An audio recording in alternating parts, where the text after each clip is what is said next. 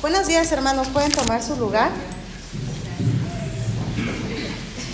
Bueno, la predicación del día de hoy se llama Conoce el propósito de Dios para tu vida. Y yo creo que la palabra propósito en estos días todos la tenemos muy presente, ¿no? Hace 15 días yo creo que esa palabra nos generaba mucha emoción y quiero que eh, nos enfoquemos mucho en esa parte. Los propósitos realmente se toman de acuerdo a las emociones. Pero la emoción que teníamos hace 15 días, hace 20 días, para el día de hoy ya no es la misma. Ya cuando vimos los gastos que hicimos innecesarios, ya cuando vimos que el propósito de la dieta pues realmente no es tan fácil porque de verdad tengo que hacer un plan, ya cuando vimos que el propósito de estudiar algo nuevo pues requiere dedicación, y así cada uno de esos propósitos que tomamos en la emoción, a veces basados en lo que vemos en los demás, ¿no? Vemos que aquel este año se pudo ir de vacaciones y entonces yo digo, sí, este año yo también me voy de vacaciones, ese es mi propósito. Bueno, pues es que hay que ajustar gastos, hay que ahorrar, hay que hacer toda una planificación, ¿no? Y entonces, cuando ya nos encontramos de frente con esa realidad, pues ya no es tan fácil la palabra propósito, ya no tiene tanta emoción para el día de hoy.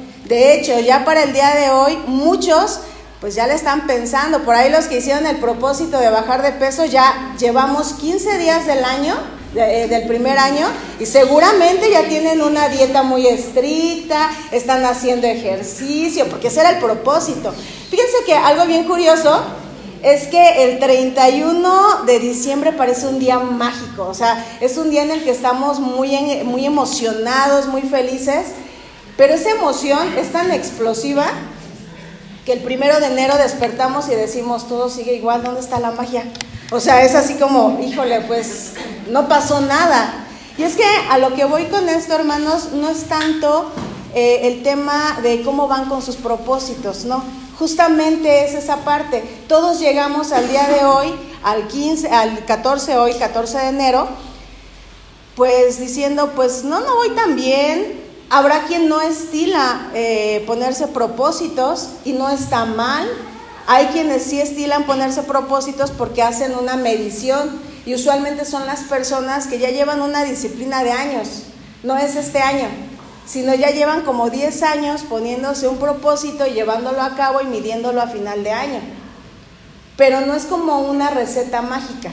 Eh, como les decía, esta predicación se llama El propósito de Dios en nuestras vidas, en tu vida, la tuya y la mía. Y lo que queremos hacer es primero conocer ese propósito, pero no vamos a poder conocer ese propósito si no entendemos lo que realmente es. Dice una frase que los sueños de los mayores soñadores nunca se llevan a cabo porque sueñas, sueñas y sueñas. Y, y, si para eso necesitamos una herramienta, tenemos una muy buena. O sea, ustedes métanse a TikTok y pueden vivir soñando dos, tres, cuatro, cinco horas, ¿eh? Sueñas con ese cuerpazo y la ves y te va a poner puros reels de puros cuerpazos. Y si sueñas con ser una cocinera muy buena, te va a poner las miles de recetas y tú puedes ir soñando. Yo tengo un chat conmigo misma donde me he mandado muchas recetas. Unas las he hecho, otras las he borrado porque no quedan igual. Pero a lo mejor tú podrías evaluar eso. ¿Cuántas cosas has guardado de los sueños que has tenido en todo el año? ¿Cuántos TikToks? Poniéndolo a nuestra actualidad para los que tienen redes, para mis hermanos que no tienen redes y dicen, pues yo como que sí quisiera hacer esto. Un día, un día, pues si te das cuenta, los propósitos son eso, algo que está intencionado pero si no tiene una acción no va a suceder y así pasa con los propósitos de Dios. En nuestra vida, es decir, lo que Él tiene para nosotros, si nosotros no ponemos cierta acción, no va a suceder en ese tiempo. ¿Ok? Entonces, eh, iniciando con este concepto, por así decirlo, del, del propósito y que tengamos en cuenta realmente qué es lo que son, entonces yo les voy a pedir que me acompañen a orar para que Dios sea el que nos abra nuestra mente y nos ayude a poder entender la palabra del día de hoy. Señor, en esta mañana te damos tantas gracias porque sin duda estamos los que tú has querido que estemos en esta mañana, porque sin duda alguna esta palabra es para nosotros, para cada uno, Señor, y tú nos tienes pensado siempre, Señor, en tu misericordia, tú nos amas tanto que tú nos ayudas a darle dirección a nuestra vida. Yo te pido que, Señor, tú toques mi mente, mi corazón, mi boca, Señor, que tú seas el que tengas la misericordia de mí y me uses, Señor, que hables a través de mí y que toques los corazones de cada uno de mis hermanos para que ellos también sean tocados, Señor, para que esta palabra llegue a su vida conforme a tu voluntad, Señor, y conforme a lo que tú has planeado para cada uno de nosotros. Todo esto te lo pedimos y te lo agradecemos, Señor, en el bendito nombre de tu Hijo amado, Cristo Jesús. Amén. Y bueno, eh, hablando un poco de todo este tema de los, de los propósitos, yo les voy a pedir que mantengan su Biblia abierta en Efesios 4, que es la lectura que acabamos de hacer. Eh, hermanos, es bien importante que traigamos nuestra Biblia. Yo sé que los hermanos nos ayudan a ponernos aquí la, la imagen, porque a veces vienen personas nuevas y no tenemos el tiempo de ayudarles a buscar, pero para nosotros la Biblia es indispensable. Para los que tienen hijos, pues yo creo que definitivamente no los mandamos sin cuaderno a aprender y aquí venimos pues a aprender la palabra de Dios. Vamos a estar utilizando este pasaje de continuo. Vamos a estudiar específicamente en el pasaje. Entonces, si es necesario que ustedes tengan, porque tengan el pasaje abierto, Efesios 4, es exactamente lo que acabamos de leer, del 1 al 16. Y quiero ponerles en contexto un poquito de Efesios. Efesios es una carta escrita por Pablo para la iglesia de Éfeso. Pero primero tendríamos que ver un poquito quién es Pablo. Todos conocemos, yo creo la gran mayoría conocemos más a Pablo por la historia de su conversión, ¿no? Porque era malo.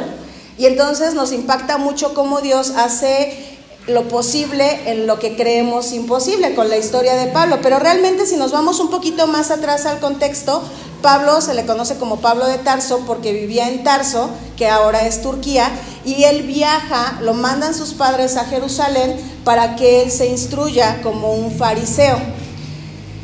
Casi siempre tenemos el contexto de los fariseos, pues un contexto no muy bueno, pero realmente los fariseos eran personas muy preparadas, muy estudiadas, de hecho tenían un nivel político.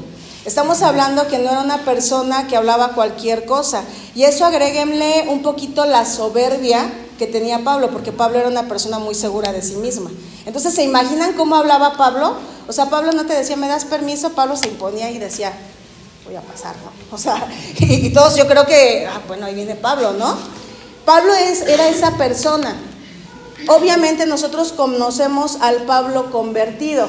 Sí sabemos lo que andaba haciendo. Fíjense, tanta era su convicción de Pablo que para los, los judíos el cristianismo era una aberración del judaísmo. Entonces por eso perseguían a los cristianos y los mataban. Y era tanta su convicción que él también mataba. Él también mató. O sea, imagínense que no se tocaba el corazón para cristiano, lo mataba. ¿no? Y así iba, así iba con esa seguridad en su vida. Ese es Pablo. Ese es Pablo el que escribe esta carta después de su conversión. Y esta carta, Efesios, como yo busqué en varios comentarios, nos dice, se cree, se piensa que la, carta de Efesios es una de las cartas escritas cuando Pablo estaba preso en Roma. Fíjense que no hay, yo no encontré una seguridad que diga es cuando estaba en la cárcel de Roma. ¿Y saben por qué? Porque Pablo no escribía sus cartas desde su contexto de lo que vivía. Es decir, no se victimizaba, no decía, ay, yo estoy ahora en la cárcel de Roma, sépanlo todos, horrible, húmeda, cuevas, animales, no hay ducha, no hay baños. O sea, imagínense todo ese contexto que podría victimizar muy bien a Pablo, él nunca lo hacía como resaltar, nunca decía, ojo, eh, yo estoy sufriendo a causa de Cristo. Si hay una carta, la carta de segunda de Timoteo, donde Pablo sí dice, oye, pues aquí tal me está tratando mal, o sea, pero no era para victimizarse, estaba instruyendo a Timoteo, le estaba advirtiendo, realmente él no estaba como, oh, estoy padeciéndola, y le dice, ojo con tal, ¿eh? porque no, no es lo que está diciendo. A lo que voy es que en contexto de, de la carta de Efesios, es una carta que él hace desde la cárcel, o sea, no le estaba pasando muy bien. Pero inicia muy bonito este pasaje que nosotros acabamos de leer y dice, yo pues preso en el Señor. Dice, yo no estoy preso en Roma, yo no estoy, o sea, él ni siquiera rescata esa parte, él dice, yo soy preso del Señor. Pero no lo dice como, híjole, pues ya sabes, cristiano, ¿no? Como de repente, ¿qué vas a hacer el domingo? Pues ir a la iglesia. ¿Y tú qué eres o qué? ¿Qué crees? Pues cristiano. Es que mis papás me llevan. Es que mis papás van, es que mi esposa, o sea, pues ah, ya sabes, trae esas ideas y pues yo voy. No, estamos hablando de un Pablo preso del Señor, un Pablo libre mentalmente, o sea, porque podremos estar libres nosotros ahorita, pero estar presos en una ansiedad, en una depresión, en una deuda, y eso es lo que nos mantiene presos. Él no, él resaltaba que él era preso en el Señor de nadie más. Y así es como inicia esta carta. Quiero poner en contexto esto porque la carta de Efesios no exactamente, no exactamente es esta división por el número de capítulos que tiene seis, pero la gran mayoría de la primera parte de Efesios es doctrina. Y esa palabra también es una palabra muy conocida actualmente, ¿no? La doctrina, quieren adoctrinar a, nuestros niños y la doctrina básicamente es una forma de vivir. ¿Qué es lo que yo creo? Mi convicción, ¿A qué estoy adoctrinado? Y entonces la primera parte de Efesios es de doctrina que nos habla de la vida en Cristo, el perdón de los pecados, toda esa doctrina que nosotros conocemos, bueno, la tiene Efesios en su primer parte. Y la segunda parte es el resultado ético de esa doctrina. Es decir, ok, tú ya creíste esta doctrina, el resultado debería de ser este. Es como tú como cristiano que aceptaste esta doctrina, deberías de andar. Así es Efesios. Efesios está así, esta carta dividida de esta manera, porque algo que tenía Pablo es que predicaba, ponía iglesia, pero no la soltaba, así dejaba un discípulo, pero seguía constante eh, en esa enseñanza, ¿ok? Entonces quiero que partamos de esto. Yo hoy preparé para ustedes cinco puntos basados en esta, en esta lectura y que así lo vamos a estudiar en el contexto que va y en esta lectura, por eso es que les decía y les pedía que ustedes tuvieran su Biblia abierta en Efesios 4. Lo voy a poner en cinco puntos porque, como les decía, vamos a ver cuál es el propósito de Dios en nuestras vidas. Y estos cinco puntos yo los quiero separar de esta manera para hacer una comparación, porque a veces decimos, es que, pues sí, la Biblia, pero pues por allá yo leí un libro buenísimo. Bueno, yo se los voy a hacer en comparación con una empresa, ¿sí? ¿Cómo, cómo trabaja una empresa? ¿Cómo trabaja la empresa de Cristo? Jesús decía, ¿no? En los negocios de mi Padre me es necesario estar. Y no el negocio que los cristianos dicen, no, es que es un negociazo la iglesia. No, no estoy hablando de ese negocio, estoy hablando de un negocio más allá, un negocio espiritual.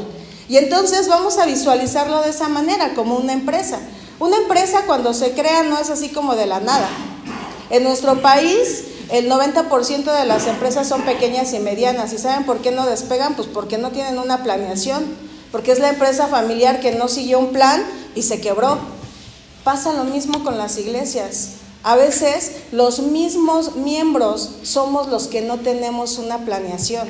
Podemos criticar cómo, cómo se actúa en la iglesia, pero nosotros como personas cristianas no hemos llevado este proceso.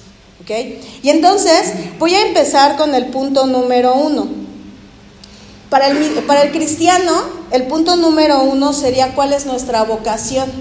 ¿Por qué soy cristiano? ¿Cuáles son los requisitos que nos dice Pablo, en específico, no voy a ahondar en toda la Biblia, pero estamos hablando de Efesios, cuáles son los requisitos que Pablo me dice que debo de seguir para poder ser pues, llamado cristiano, para llevar esta doctrina?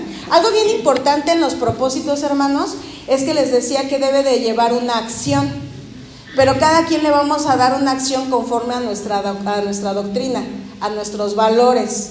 Les voy a poner un ejemplo.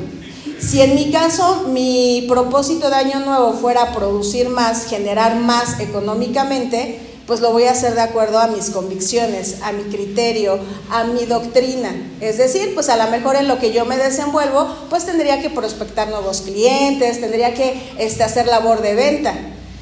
¿Ustedes creen que a estos tiempos el dinero dicen que no alcanza? No dicen, bueno, a mí no me alcanza, no sé a ustedes, pero este, e, en general es una, es una estructura general. ¿Se imaginan que un ladrón, un amante de lo ajeno, dijera, yo también me voy a poner el propósito de generar más? ¿Cómo lo va a hacer? ¿Va a prospectar clientes? Sí. ¿Sí, no? Pues claro, pero lo va a hacer de acuerdo a qué? A su doctrina Él a lo mejor, si su meta son 10 celulares al día, ahora se va a poner una meta de 15. Se va a tener que levantar más temprano para agarrar la combi desde las 5 de la mañana, 6 y cumplir su meta. Por eso es tan importante que como cristianos sepamos nuestra doctrina, porque nuestros propósitos se van a llevar a cabo de acuerdo a nuestra doctrina, de acuerdo a nuestros valores. Por eso las empresas generan algo que es misión, visión, valores, objetivos, toda esta parte. Porque ellos no pueden tener una misión sin saber cuáles son sus valores, cómo van a proceder. Necesitan esa doctrina. Nosotros necesitamos esa doctrina y aquí la tenemos. ¿Ok? Entonces, partiendo de eso, el primer punto es la vocación y nos los da Pablo. Yo por eso les hablaba un poquito del contexto de quién era Pablo y cómo era una persona estudiada. Y la verdad es que este pasaje es súper claro. O sea, viene en orden, en un orden perfecto. Este, este punto número uno, que es la vocación, es lo mismo que una empresa pone como su visión, perdón, su misión. Así es, esa es nuestra misión. Y entonces nos los da Pablo en el versículo del 1 al 6 y lo voy a leer con ustedes, pero vamos a hacer esa lectura que es una lectura de comprensión. Yo me voy a ir deteniendo.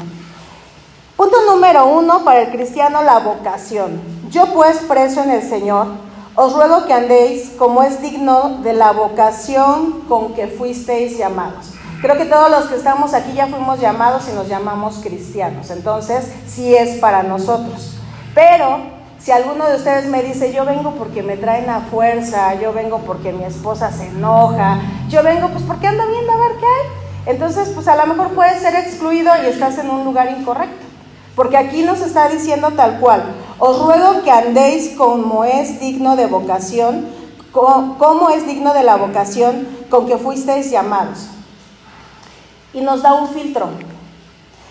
Con toda humildad y mansedumbre. Espérame, Daina, es que yo me prendo rápido. No, no, no. Aquí nos está diciendo cómo es. Con humildad y mansedumbre. No nos dice con un poquito de humildad, con toda humildad y mansedumbre. ¿No puedes? Sopórtalos. Dice, soportándoos con paciencia los unos a los otros. Pero no nada más digas, pues yo te soporto porque aquí dice, dice que en amor.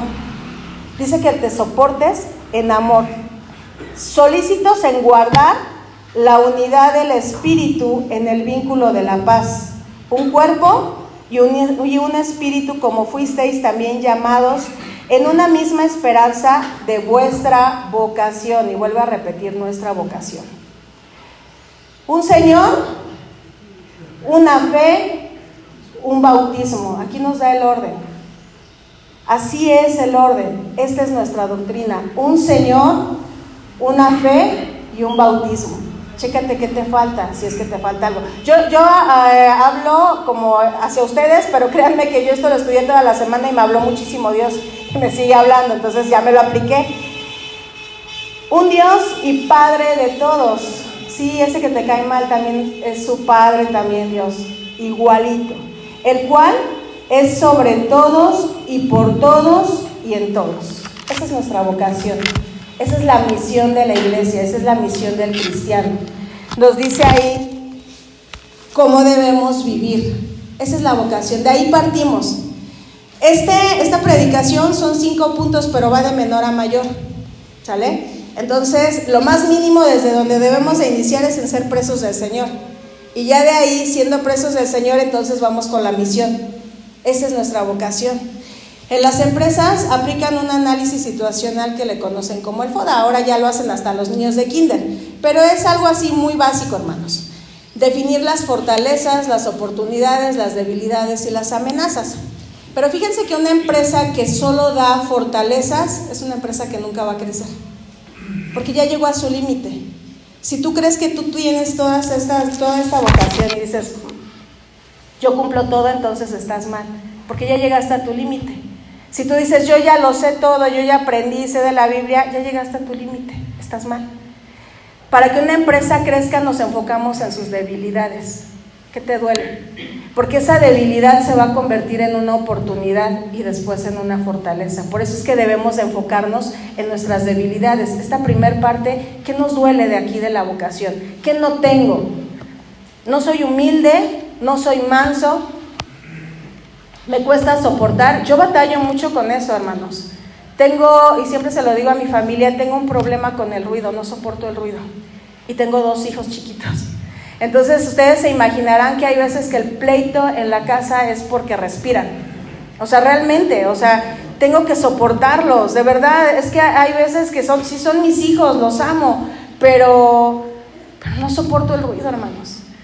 Y corren, bajan las escaleras y es, de verdad siento como que me jalaron el cabello y ya quiero hasta llorar y decirles, ¿por qué respiras? O sea, es, algo que esto, esto que nos dice es la unidad y viene desde nuestra casa.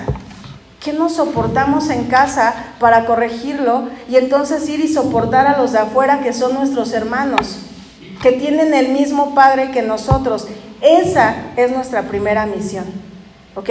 Ese es nuestro primer objetivo y nos lo dice Pablo muy claro.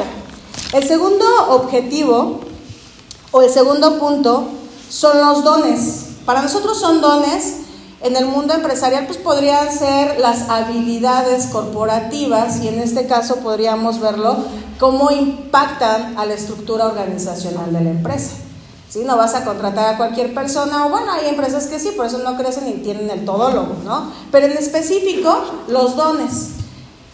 Buscamos quien tenga el don para hacer ciertas cosas. Y también en el propósito que Dios tiene para nuestras vidas, quiere que nosotros conozcamos nuestros dones. No sabes cuál es tu propósito, regrésate un poquito. Hace ocho días el pastor predicó de eso. Ah, todavía revisé hoy, estaba ya el podcast, bueno, el audio. No sé si ya está el video para los hermanos que son más visuales, pero regrésate. O sea, tenemos esas herramientas y no sabemos todavía cuál es nuestro propósito. Pero específicamente si ya lo identificaste, Pablo nos los dice, los dones, y nos los da este segundo punto eh, de los versículos 7 al 11, y voy a volver a hacer la lectura. Pero a cada uno de nosotros fue dada la gracia conforme a la medida del don de Cristo. O sea, no dice solo a unos, al que viene todos los domingos, al que predica, dice a todos.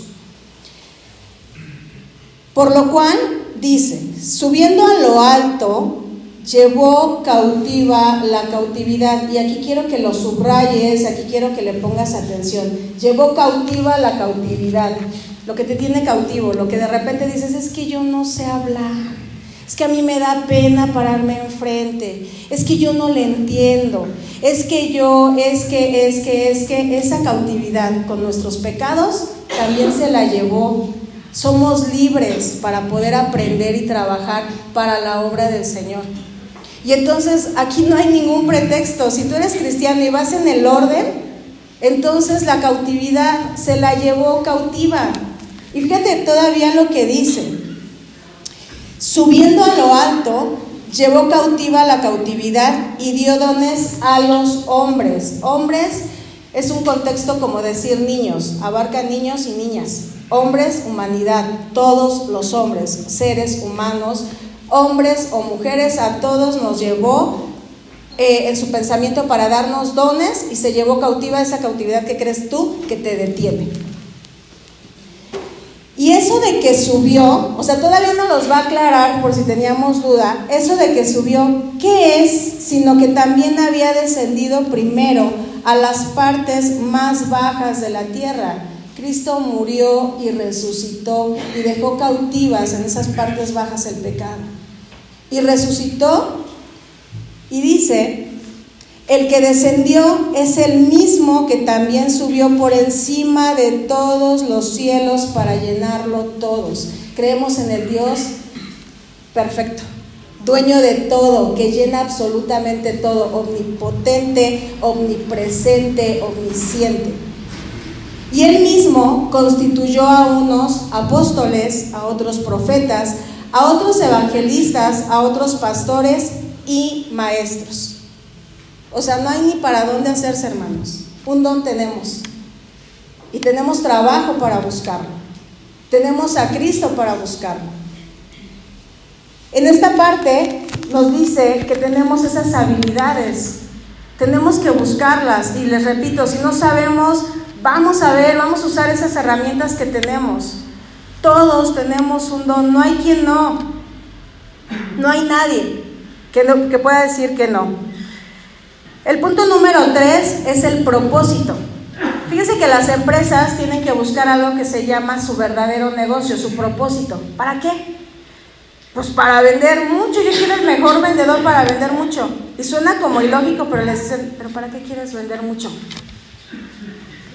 ¿No? O sea, pero realmente es así. Si una empresa no tiene un para qué, si no tiene un objetivo, un verdad, no identifica su verdadero negocio, se va a morir.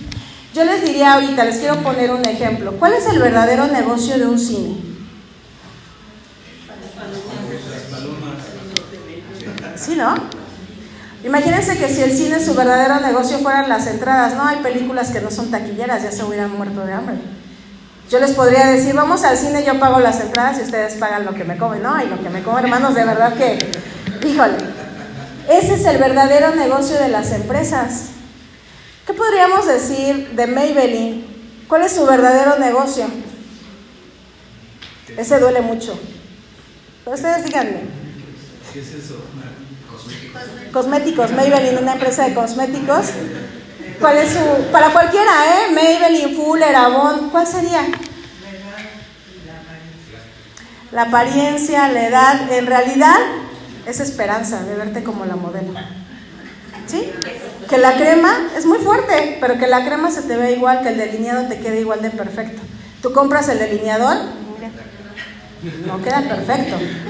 Eso venden. Y ellos trabajan no en la calidad del producto, trabajan en venderte esa esperanza para que les compres. ¿Ya vieron por qué es tan importante saber el para qué? También para el cristiano. Es que queremos traer almas aquí al Señor. ¿Para qué? No, pues porque así dijo el pastor, ¿no? Para llenar, para que vean que sí estamos trabajando. ¿Cuál es tu para qué? Realmente nos lo dice Pablo. ¿Cuál es el objetivo? Perdón, ¿cuál es el propósito? El propósito es el para qué de nosotros. ¿Para qué quiero todos esos dones? ¿Para qué quiero ser maestra? ¿Para qué quiero estar en la alabanza? ¿Para qué quiero trabajar con los niños? Necesitas un verdadero para qué. Para nosotros no es un negocio, para las empresas sí. Pero decíamos en un inicio, estamos trabajando para la empresa del Señor. Y entonces, ese para qué es saber cómo vamos a aplicar esto. Hay una frase muy bonita de Charles Spurgeon que dice, brilla no para que te vean a ti, sino para que brilla, para que lo vean a Él en ti. Es para eso. Estos dones que tú descubras son para que la gente vea a Dios en nosotros y ahora sí quiera venir. Porque el cristiano ruega mucho porque la gente venga. Pero será porque no hemos tenido este proceso en nuestra vida y no han visto ese brillo de Dios en nosotros. Y entonces tenemos que hacer como la mujer que pide agua, darles para que vengan. Si nosotros les estamos ofreciendo el agua viva, ya les estamos ofreciendo a Jesucristo, ¿por qué? Ustedes hablan con un santero, les ruegan para entrar. Oye, ¿cómo puedo ser como tú? Para que me vaya como tú. Pero los cristianos, a los cristianos nos hacen el feo. ¿Por qué? ¿Será porque no estamos poniendo nuestros dones con un objetivo? ¿Será porque tenemos que comprar? ¿Porque no hemos sabido para qué quiero gente aquí? ¿Para qué vengo a la iglesia? Eso es lo que pide el Señor, que le demos un objetivo, una dirección a esos dones. No son para crecer y hincharnos nosotros. El número cuatro es la meta. Bueno, ¿y cuál es la meta? ¿Cuántos hermanos tengo que traer o cómo es esto, no? No, ¿cuál es la meta del cristiano? Para una empresa es la visión. ¿Cómo te visualizas? Objetivos, misión, visión. ¿Cuál es la visión? ¿Cuál es la visión del cristiano? ¿Cómo te visualizas? Ah, no, yo tengo 40 años en el ministerio, ¿ok? ¿Y has cumplido tu visión? ¿O no tienes una visión de ser cristiano? Porque el cristiano debe de tener una visión. ¿A qué quiere llegar Daina siendo cristiana? Ah, pues yo sí quiero hablarle, pues por lo menos al 30% de mis, este, de mis conocidos. Yo sí quiero, no que, no que sean como cristianos de hueso colorado, sino que conozcan esta doctrina, ¿sabes? Que su caminar sea esta doctrina. Que ellos puedan descansar realmente, como dice la palabra de Dios, los que estén cargados y cansados de verdad, sepan que hay con quien descansar. Esa es mi visión. Que yo les pueda ayudar con lo poco que sé y para eso yo tengo que capacitarme, tengo que seguir creciendo porque en mis debilidades me, falta muchísimo. O sea, me falta muchísimo de aprender. Dice eh, este, esta parte, el, el, objetivo nos los da, antes de, perdón, en el propósito no les di la, el fundamento bíblico del propósito para qué. Lo tenemos en el versículo 12, del 12 al 13, el punto número 3 del propósito, y dice que el para qué del cristiano es para perfeccionar a los santos. Los santos son los apartados, nosotros somos los apartados. Para la obra del ministerio, o sea, es para eso, para la obra del, del ministerio, ir y predicar a las naciones. Esa es la obra del ministerio. Y también para la edificación del cuerpo de Cristo. ¿Para qué? Hasta que todos lleguemos a la unidad de la fe, todavía no llegamos, hermanos. No hemos llegado a la unidad de la fe y del conocimiento del Hijo de Dios. A un varón perfecto a la medida de la estatura de la plenitud de Cristo. ¿Cuándo vamos a estar en la plenitud de Cristo? Cuando estemos con Él. Yo no sé si esta sea una buena noticia o una mala noticia, porque si somos gozosos de ser cristianos, pues qué padre. Quiere decir que toda nuestra vida va enfocada a vivir como esto, nada de separar mi vida cristiana y mi vida secular. La vida cristiana es una vida cristiana siempre. Donde te pares eres cristiano. Entonces quiere decir que esto es de aquí hasta que llegues con Cristo. Pero si no tienes la vocación, esto te va a pesar porque es toda la vida. Y todavía llegas allá y sigue. No tiene fin no tiene fin. Y entonces, llegando al objetivo que les hablaba, ¿cuál es la meta? ¿Para qué? Pablo nos los da en el versículo 14. En el versículo 14 dice, ¿para qué? Yo les podría decir que ese para qué es una convicción.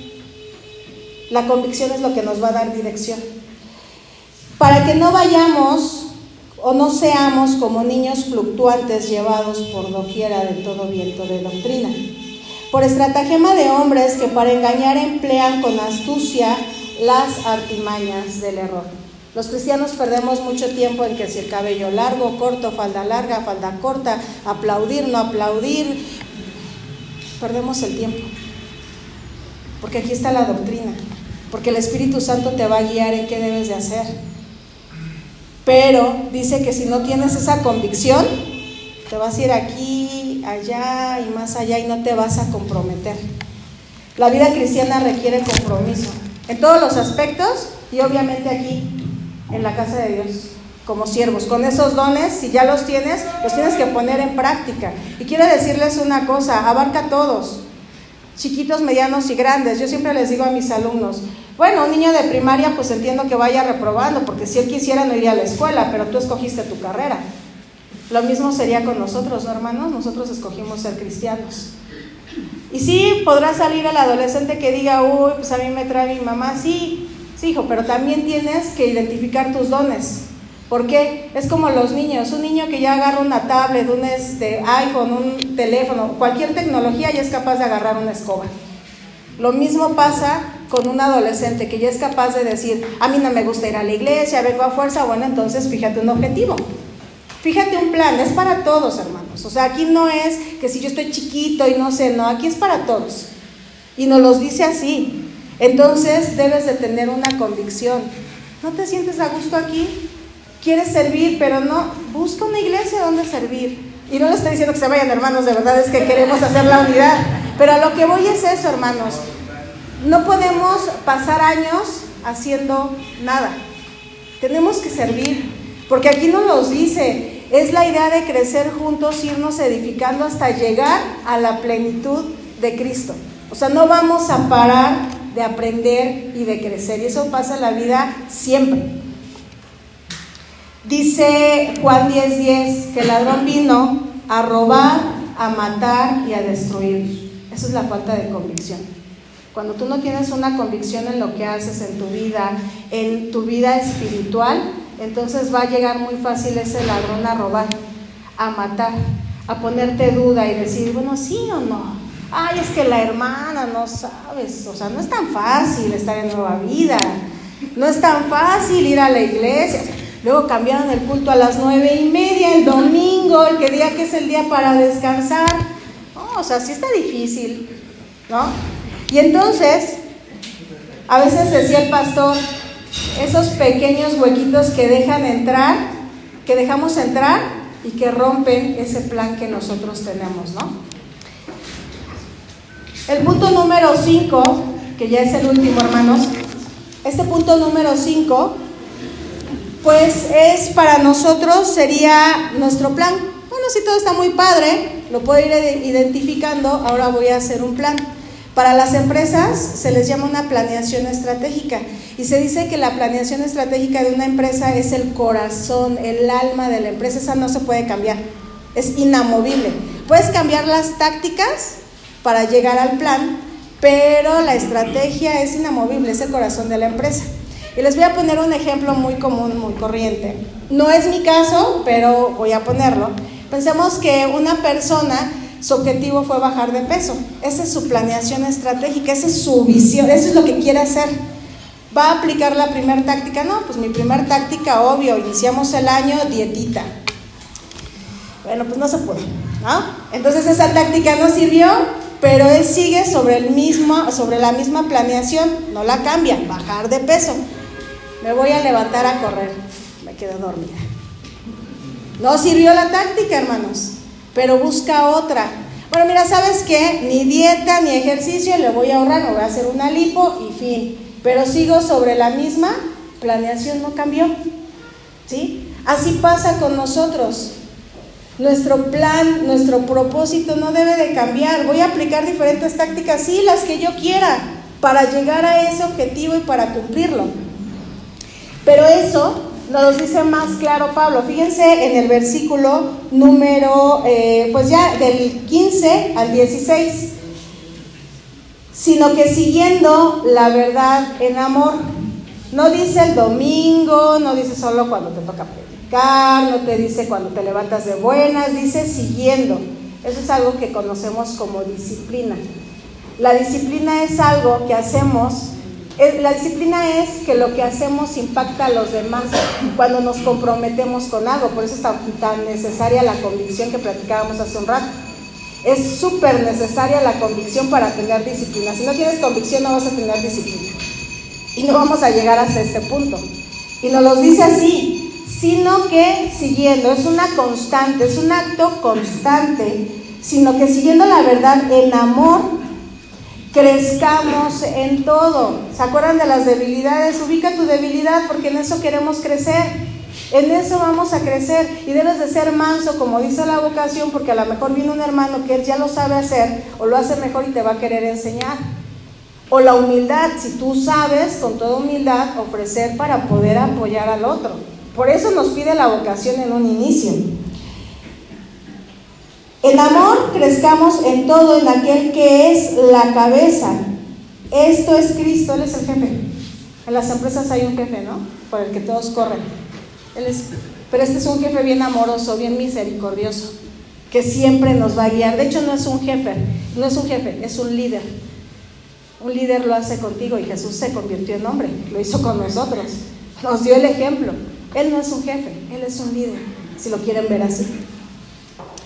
Bien, eh, en Cristo, perdón, sino que siguiendo la verdad en amor, crezcamos en todo en aquel que es la cabeza. Esto es Cristo, de quien todo el cuerpo, nosotros, la iglesia, bien concertado y unido entre sí por las coyunturas, sin una separación, hermanos, así, juntitos todos.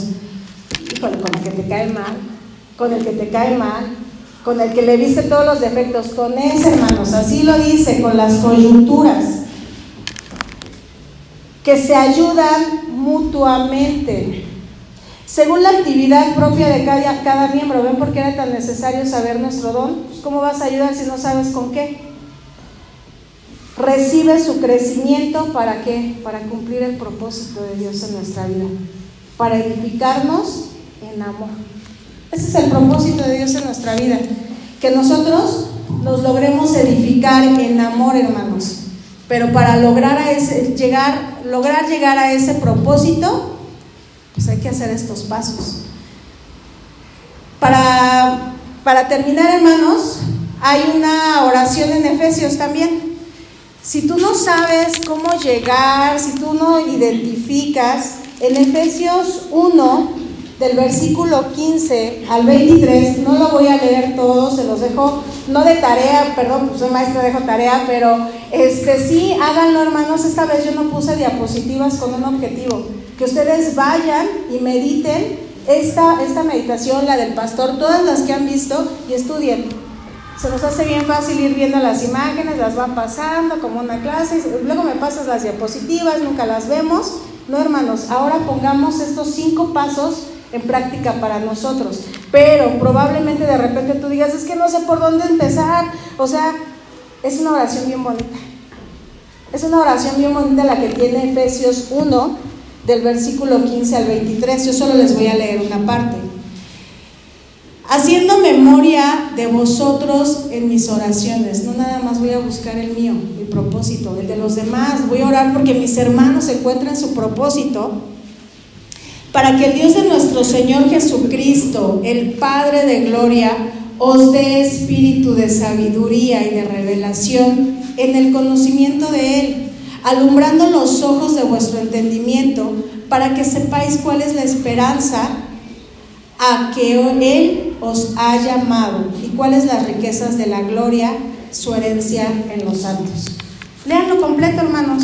En su devocional incluyan esta oración. En Efesios vienen dos oraciones de Pablo muy bonitas, pero esta específicamente para lo que estamos estudiando, la verdad es muy bonita. Quiero terminar con una reflexión. Les voy a, compartir una, una reflexión. Eh, una iglesia, no Nueva Vida, no estoy hablando de Nueva Vida. Era una iglesia, me, estaba acordando de Marcos, porque Marcos hace ocho días nos platicaba de un ah, anciano, ¿no? Que le había hablado y le había dicho, oye Marcos, este, ven y, y háblale del Evangelio a cierta persona y decía o sea, ¿cómo? Todos debemos de estar preparados, ¿no? Y pensando en todo eso, esta reflexión es algo así, se llama el vaso de agua. Y entonces imagínense que era un anciano, así, ya un hermano, pues más o menos no de edad, pero maduro en la fe, de los que llevan años en la fe. Y se acerca al pastor y le dice, mira, yo la verdad te vengo a decir esto, a ti porque tú eres el único que me cae bien, porque no, los hermanitos, la verdad es que quise soportarlos, pero no pude. O sea, los de la alabanza, híjole, y, pues ahí hay cositas que no me gustan. Y luego la que predica, pues también gritona y pues no, no, no. Y entonces empieza a decir, no, no sabes, y luego tal hermana habla de la otra, no sabes lo que me platicó. Y entonces, mira, yo la verdad vi muchas cosas, vi muchas cosas y yo ya me voy, pero sí te quería avisar a ti porque tú eres el único que se ganó mi gracia. Y le dice entonces el pastor, sí, no, pues tú tienes tu libre albedrío, vete a donde tú quieras, nos duele mucho que te vayas, sentimos mucho que te vayas, pero bueno, adelante. Solo antes de que te vayas te voy a pedir un favor. Mira, llena ese vaso de agua y quiero que le des tres vueltas aquí a la iglesia, al templo. Y le dice, ¿ves cómo son bien raritos? Por eso me quiero ir. Y le dice, bueno, ok, dos vueltas. Pero no tienes que tirar ni una sola gota de agua. Ok, agarra y se va. Listo. ¿Cuántas gotas tiraste? Ninguna. Y cuando eh, andabas pasando, ¿te acordaste de la hermana que cuando estaba orando tiene los ojos abiertos y me viste a mí? ¿Te diste cuenta de cómo estaba mal pintado? ¿Viste todo eso? No. ¿Por qué? Porque te concentraste en el vaso de agua. Cuando nosotros venimos y nos concentramos en el vaso de agua que es Cristo, no vamos a ver otras cosas. Dice una frase que cuando sales de la iglesia a causa de una persona es que no entraste a causa de Cristo. Y vamos a orar porque sea Cristo nuestro vaso de agua cada vez que vengamos a la iglesia. Y que podamos poner en práctica estos pasos que vienen en la Biblia, hermanos. No los inventé yo. A lo mejor yo los dividí en mi experiencia. Pero aquí están hay muchos libros de disciplina, pero ¿qué creen? El libro supremo es este. No está mal guiarnos y echarnos una mano, claro, pueden hacerlo, pero aquí está el libro supremo, que nos habla de absolutamente todo. Les voy a eh, pedir que se pongan de pie, vamos a orar. Y vamos a poner en manos de Dios ese propósito que tiene Él para nuestras vidas, que Él sea nuestro vaso de agua y que Él nos muestre nuestras debilidades para poder llevarlas a cabo como unas oportunidades y fortalezas. Vamos a orar. Señor, en esta mañana te damos tantas gracias por tu palabra, Señor. Gracias por tu amor. Gracias porque de verdad tú eres misericordioso con nosotros. No ves lo que somos, Señor, sino al contrario, tú nos usas. Tú quieres usarnos, Señor. Y en esta mañana queremos pedirte perdón por todas las veces que tú no has sido nuestro vaso de agua al venir aquí a tu casa de oración.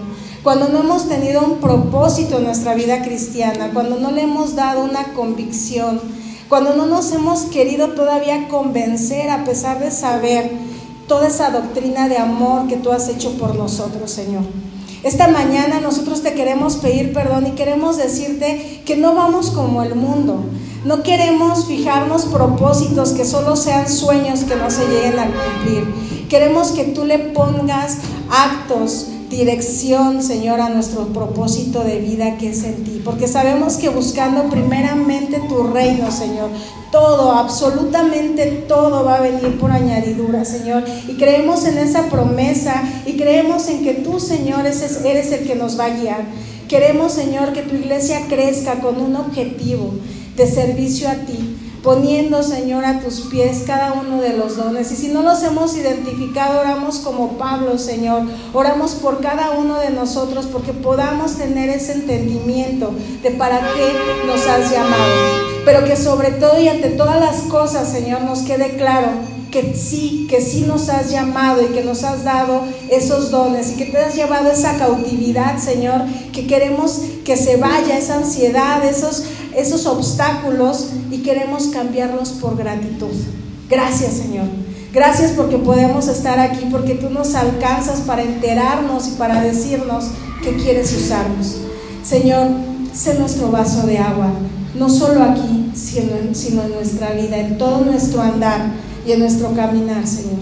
Todo esto te lo pedimos y te lo agradecemos. En el bendito nombre de tu amado Cristo Jesús. Amén.